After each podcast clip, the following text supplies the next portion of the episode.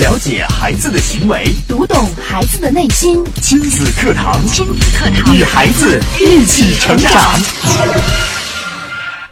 相信很多人在入学前呀，都会遇到以下的一些问题：学科上的难度上升的大吗？会出现哪些不适应呢？如果没有考上理想的学校，很沮丧，该怎么办呢？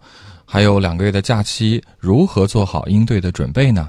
今天的亲子课堂为大家揭秘高一新生入学前必须搞定的几件事儿。亲子课堂今日关注高一新生入学前必须搞定的几件事儿。主讲嘉宾原郑州一中呃高级教师陆英杰老师，欢迎关注收听。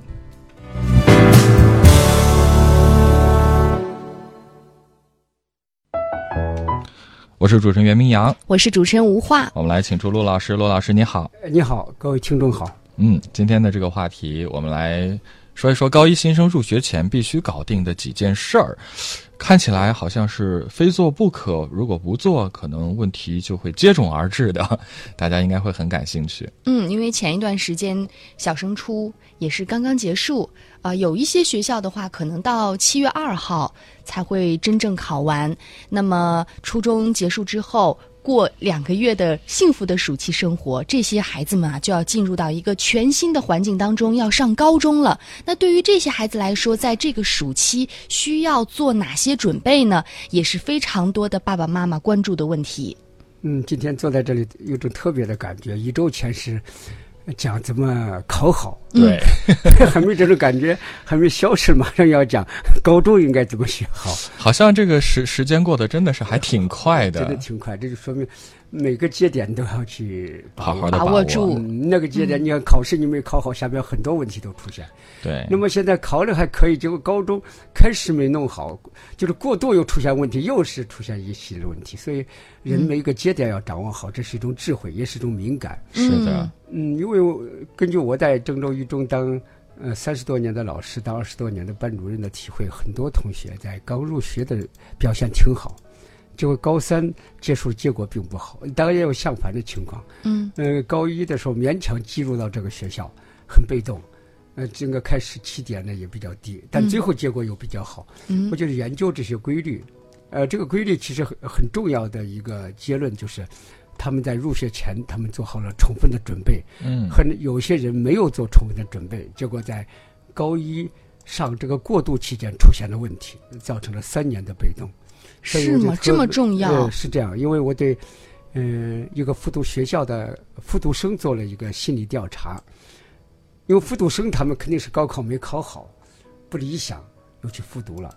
他们应该说在他们身上有些教训，特别是考高考结束以后，我就问他们高一的影响、高二的影响、高三的影响这三个时段，他们影响所对他的高考失败所承担的那个份额，结果是高一上进入学校以后没有过渡好，开始就陷入了被动，一至三年没有真正的转变被动为主动，这个比例最高，占到百分之二十八点多。嗯这高二和高三出现的问题，呃，就比这个比例要低不少，所以就加深了我感觉到要对高一入学的学生进行提前的建议、嗯提前的提醒，我觉得还是非常有必要的。嗯，高中有三年的时间，嗯相对来说，高一是非常关键的。嗯如果说高一做好了充分的准备，能有一个非常好的过渡，那嗯么可能这高中三年相对来说都是比较顺利的。是这样。俗话讲万事开头难，这是很俗的话。嗯但是现在这两年这个说法，人们觉得他在批在批了，其实它是有道理的。要注意，尽量赢在起跑线上。嗯起跑线不能决定你最后赢，但至少你不要在开始就明显的输掉。以后你再去调整心态，再慢慢的赶上。嗯有的能调整过来，还有考虑一些就调整不过来。与其那样，你开始就至少你不输在起跑线上，至少能和大家差不多。嗯至少你心态上不会有大的起伏，嗯，这个我觉得还是挺有必要的。好，那今天呢，陆英杰老师为我们带来的主题就是高一新生入学前必须搞定的几件事儿。那搞定哪几件事儿呢？我们首先来看看这第一件事儿是什么？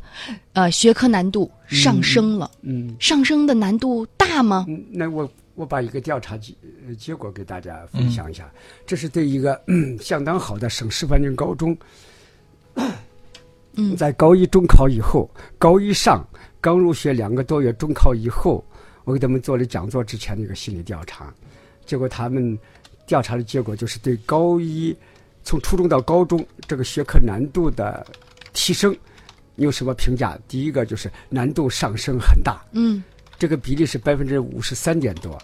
哇哦，第二个结论呢是难度上升很大，但还可以接受，这个是百分之四十呃百分之三十几。嗯，再一个感觉难度嗯不是太大，哦这只有百分之七点多。嗯那这样加起来就是感觉到高难度上升很大的，这就是已经感到学习困难了对，超过一半。对这对难度上升比较大，但还能够承受的不到一半，只有百分之四十多。嗯那么这就说明了，还要注意，这是个比较好的学校，嗯因为省示范性高中。哦，另外呢，这些学生里头还有一多半人在暑假还做过辅导班的培训，他们尚且如此，你就可以知道高中的难度上升真的是挺大的。嗯，是，别看哈，这个初三过完到高一，呃，我们想象当中应该是很顺利的，但是没想到，对于相对来说学习成绩比较好的孩子们，还会认为这个学科难度非常大。嗯，嗯，所以我就感觉，但是这是跟教材编的一个问题，它这个陡度上升太大，对对对，就可能我们正在二楼，突然一下子上到五楼了就那，种感觉。嗯，有点不适应。对对对，所以这个不适应，嗯如果你要是假期没有准备，一开始一下子你就听不懂。这里一个统计结果，还有百分之六点八的人问难度上升大不大？他说不清楚。大家不知道这不清楚回答的人是个什么情况，我可以告诉他，那就是这些人没有多长时间就已经放弃了。他们在上课，基本上都在睡觉，所以他们两个多月也不知道这个课难不难，因为他就没有听。为什么没有听？他觉得他他是掌握不住，他干脆就放弃了。所以，对于这些初三毕业的学子们来说，肯定是要抓紧时间，在暑期里提前对高一的内容做一个预备。对对对，嗯，哎。是要去上一些辅导班来提前学习的。对对对，这是一至少这是一方面，哦、它不是全部。在我的观点里，它不是全部，但至少是一方面。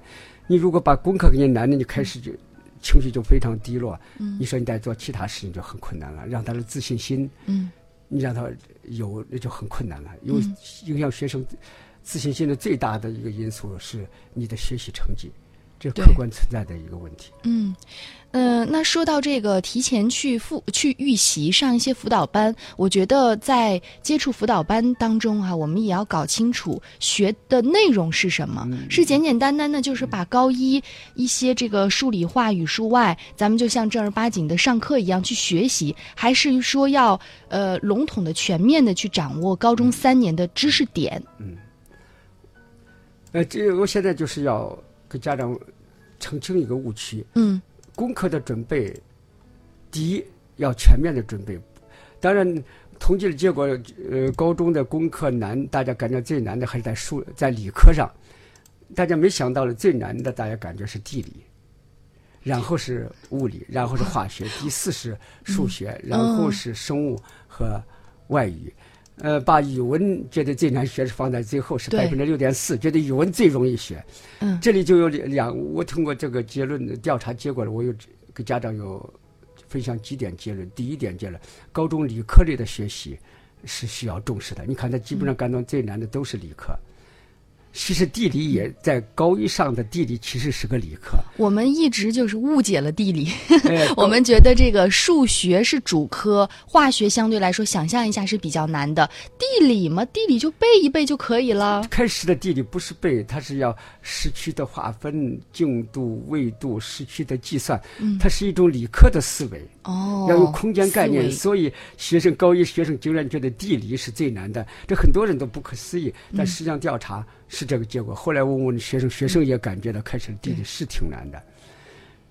再一个就是理科的学习感觉到普遍比较难，嗯再一个是对语文的学习普遍的不重视，这是我通过这个结论调查的结果。嗯所以我相应准备的建议就是：第一，包括地理也要有所准备。对，几乎所有的辅导班都不知道这一点，呃，很多的家长也不知道这这一点。但是你想一想，如果他地理开始考两次都考得非常差，这对孩子他就会感到很茫然。我怎么地理都学不好？初中地理我都不用学，家长会觉得你孩子到高中怎么连地理你都学不好？嗯嗯他不嗯知道高一上一开始地理就真的挺难。嗯，这是第一点，地理要做适度的有准备针对性的要适准备度的准备。对，那么理理科呢，一定要开始认真的研究学习方法。理科的学习方法是真的是有方法的。举例来说，我们很多人都觉得我课堂上能听懂，为什么考试考不好？那么我们昨天我们请了美国的一个物理教育博士，呃，在我们这个家长做讲座就谈到，你就你就不知道你没有听懂，可你自认为你听懂了。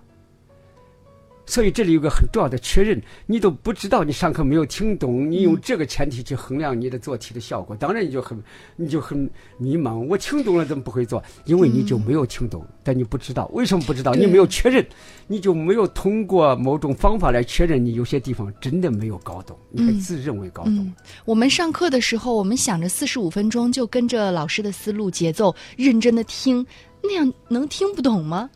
那是自认为听懂了。自认为听懂了，哎，如果老师，如果你离开老师，老师不再跟你说，让你自己再说一遍，你发现你很多地方你就说不清楚了。嗯就好像你前头老师领路，你后边走，你迷不了路。老师说知知道这条路怎么走了，他说知道了，好，老师离开了，让他再走一遍，他就迷茫，哎，到这拐不拐弯？嗯他当时完全被老师的那个思路所左右，他没有真正变成自己的思维，那能算是掌握了吗？对，所以我们需要一些方法去检验自己是否真的掌握了。这点很重要。哦，你其实和下面的复习，嗯通过确认，你知道哪些是掌握，哪些没掌握吗？没掌握的掌握住了，这不就全部解决了吗？你都不知道哪些地方没掌握。嗯当然还有很多理科的学习方法。那今天时间关系，我准备在如果下一次有机会了，专门讲一讲理科的学习方法和嗯文科、语文的学习方法，给大家做个分享。嗯，好好，这是在学科难度上啊，这个罗老师给大家一些大家的一些指导，特别是可能大家完全没有意识到的这个地理学科，如果掉以轻心的话，很可能会对刚入学之后啊高一新生的自信心造成很严重的打击。哎，意外的一棍子。所以我们提前得做好这样的一个心理准备，呃，这样的话才可以未雨绸缪。那除了这个学科难度上的增加，还会有哪些不适应的情况呢？陆老师？特别呃，对，因为现在他这个学校分省市范围高中二批、三批，嗯他先把这个学校这个划分了一下就，划分了一下。那么到特别好的学校，要注意的问题失落感。失落感的存在是优质学校的一个相当普遍的心理状态。统计的结果就是百分之二十八点几的人到优质学校都有失落感。这个很其实很容易解释，它的原因很容易解释。嗯嗯你在初中，你在初中那个位置从从是正中数，很快能找到你的位置；你到优质高中，很可能是从倒着数，很快能找到你的位置。那么这种这种反差，学生不可能不失落，并且是在仅仅经过一个暑假就失落了。对，这是鸡头凤尾的问题。哎可能你自己还是原来的你，但是你所处的环境不一样了，嗯参照物不一样了，你的位置就不一样你。对你 x y 的坐标值也会发生变化。是的你，尽管有时候知道，但你知道往往做不到，你仍然不能接受我是倒数第第几名，过去你从来都是正数的。嗯嗯，哎，那这个就要反就要认真的从深层次的改变孩子的重新认知，并且接受呃是氛围的这样一个现实，并且让他当氛围要有哪些准备，氛围你要有承承受力。尽管你大声我是氛围，那终于是有尾巴。对你要你要是个一方面你承认你是凤凰的尾巴，但你另外你知道你是尾巴，你要努力向上。所以这两个因素。凤呢提高他的自信心，尾巴又提高他的动力。嗯，当然，对这差学学生来讲，我们采取的办法，他是沮丧，沮丧的他可能。是放弃，他觉得这是烂学校，学三年也是白学。哎呀，所以我往往建议这学生开学以后，等录取完毕，到你们学校门口去看看，你们学校门口照照样有几颗大红大大红榜啊大黑板，大红榜。就在这样学校，照样有些学校考学生经过三年的努力，考到相当好的学校。所以说，其实这个学校不是决定性的因素，对对对它只是一个大环境。嗯那关键这三年之后，你能不能上一所理想的学校，还要看你自身的努力。对对对，呃，并且要对那些考不到好学校，因为各种原因考不到好学校，要给他特别要提醒他们。嗯你在这个环境仍然能学出来，但是要注意，你要付出加倍的代价，啊，因为你从环境外边的环境得到一些促进的那种可能性，要比在优质学校要少得多。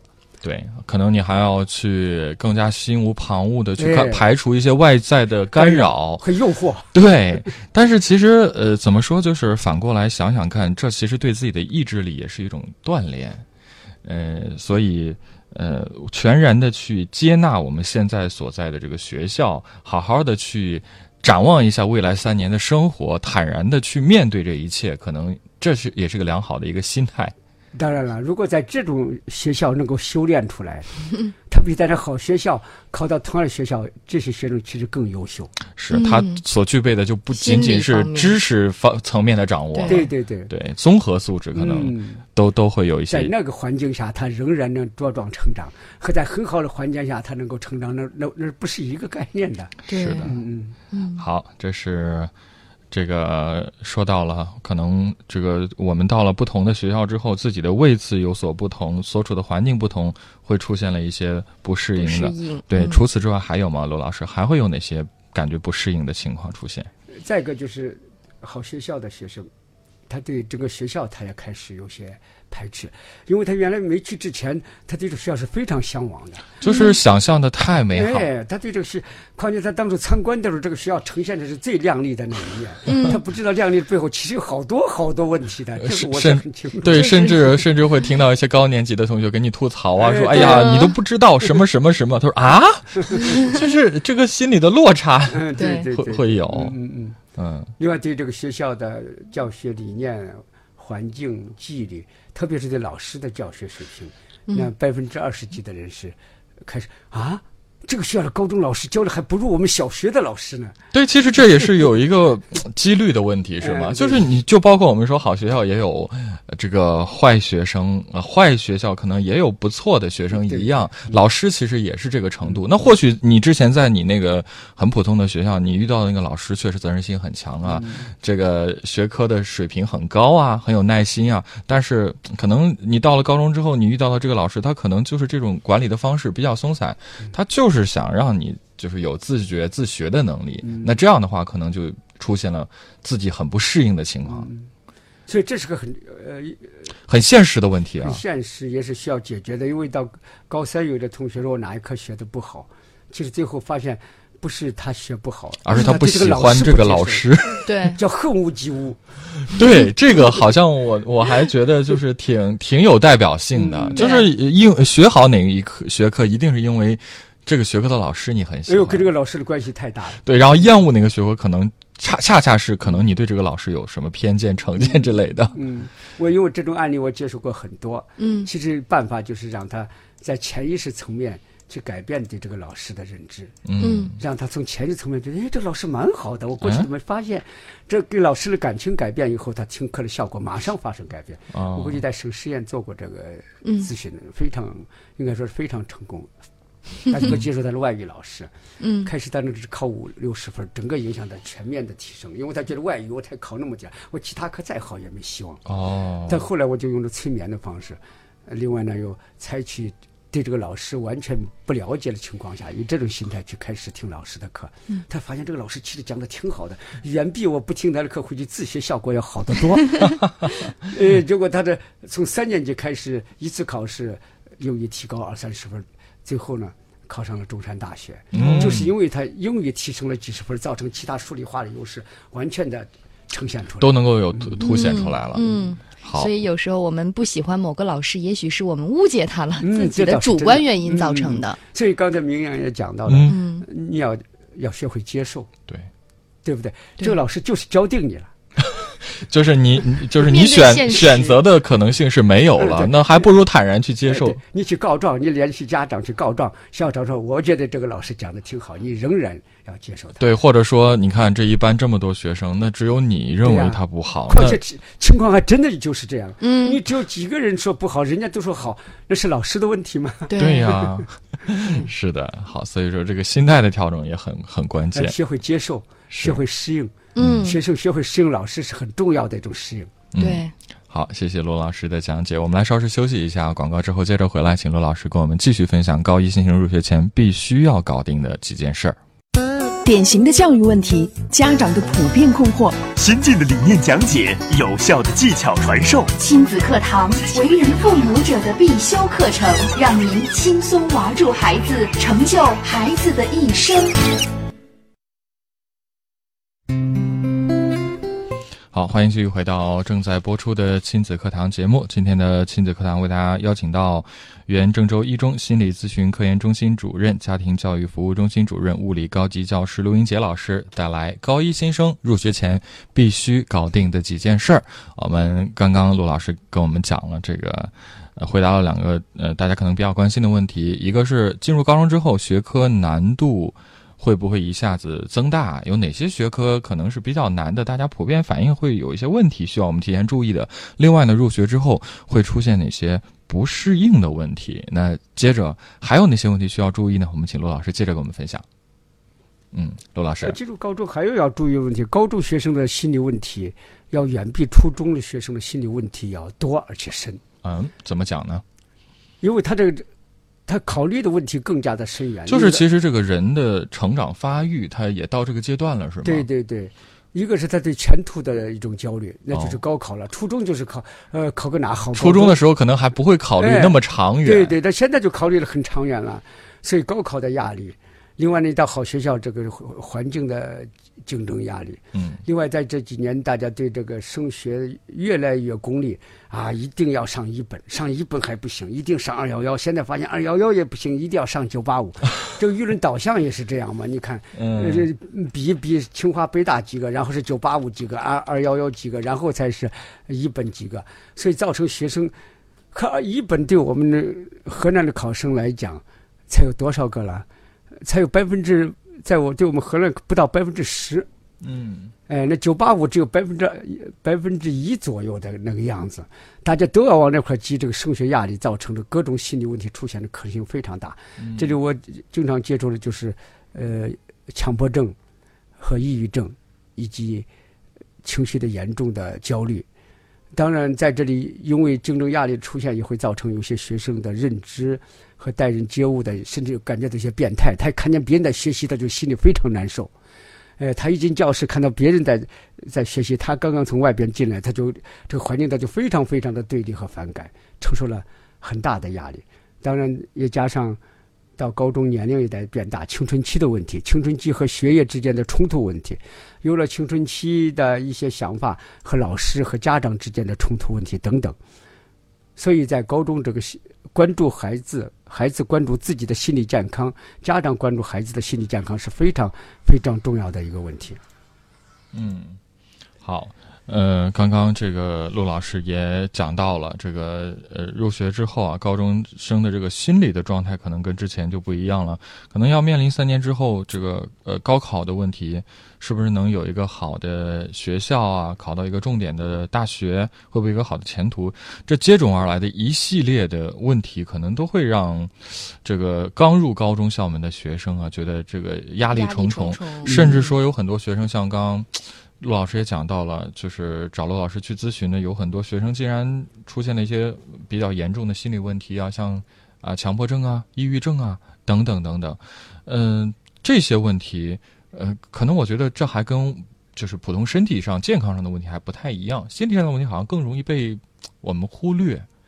呃，就是家长如果遇到孩子出现心理问题，也不知道该怎么办。对，而且就是甚至很多家长，他是包括学生本人，他自己也是很避讳的。这可能跟我们中国人传统的这个观念有关吧，就是不愿意承认，也不愿意让别人知道自己心心理上会出现一些问题。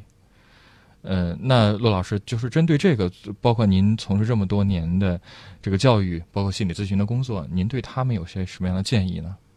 嗯，反正有一年大河报报道这样的消息，就是高考完结束以后，郑州那个九院的住房部就全部没住满了。被谁住满了？被高三的学生。我没去考察，但我相信这个不完全是虚夸的。就是为什么他们一考完都去住院了？那就是因为考考之前他们已经有了，但一直在忍，一直在忍。哎呀，说等高考完再结束，他们不知道，他们如果不提前的处理，他们的高考是考不好的。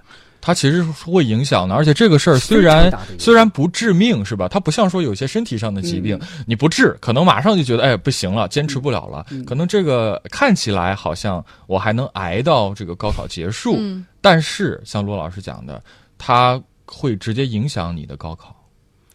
最重要影响人的生生命质量，生命质量。对，心理有问题，那个生命质量真的降低到非常非常低的高度。嗯。呃，中国的家长很有意思，很有意思什么呢？第一，他在孩子确实出现学习心理问题的、出现学业问题的时候，他才有可能去关注心理。哦，学业不出现问题，他永远不去关注心理。就是学习好，就万事皆好。对，呃，一丑遮百俊，不是一俊遮百丑，哎呃，所有的问题都可以掩盖。嗯哎，那时候他就，但一旦学习不好，那可能他可能会想到哦孩子的状态，这时候他才会想到呃学生的心理严重性，但是这时候来咨询，有时候都已经相当难度了。他就直，因为到心理疾病，它这个标志之一就直接影响了你的生活质量。嗯对学生来讲，直接影响他的学习成绩的时候，这就是已经有一定的严重程度了。嗯这时候他就会迫不及待的打电话来了，马陆老师，我今天马上就要见到你，我孩子现在根本没办法学习，说的非常严重，弄得我很急迫。我说那今天下午就过来。那时候有孩子下午还上课，我说请假也要过来，那还不能耽误课。那 到底重不重要呢？还是学习最重要我？就很无语。我说你孩子这么长时间，你都感觉他学习不成了，你现在我让他请两节课假，抓紧时间把问题处理好，然后去专心致志学习。竟然他觉得在这会儿还是学习重要啊，我就感到很无语。对，嗯其其实我们节目中也有不少的家长是这样的，就是当孩子都已经网瘾很严重了，已经都不不爱学习，都已经退学了，对，才想到说，哎呦，我的教育是不是出现了什么问题啊？我要不要听听亲子课堂，找找专家？哎，我找到专家能不能，专家你马上用一两个小时就把我我这个问题给我彻底解决呀？其实现在说起来好像还挺可笑，但是嗯这种现象还真的是挺典型、挺普遍的。哎呦，那不是可笑，有时候就是我经常用无语，你没话可讲。嗯陆老师，一个小时行吗？孩子那问题一个小时能解决吗？如果真的解决不了，你解决到什么程度？你能给我说一下吗？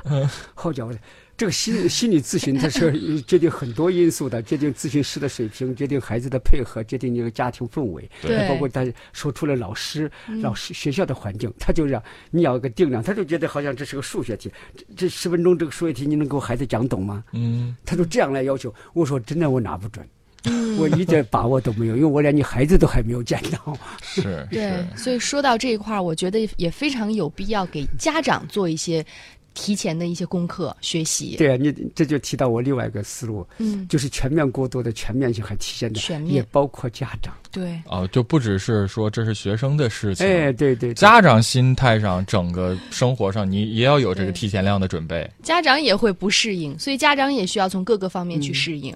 对家长要了解现在中国的高中整个是个什么样的状态，嗯，中国的高考是什么一个情况。对，哎，你至少从开始你就对高考的功利性要适度控制，嗯。你不要把高考弄得我孩子非九八五不上，如果不上九八五，整个都是我家庭教育、我们学校教育的失败。嗯。对用这种方式，九八五包括郑州是最好的高中，九八五才有多少个？对。嗯，就是凤毛麟角吧。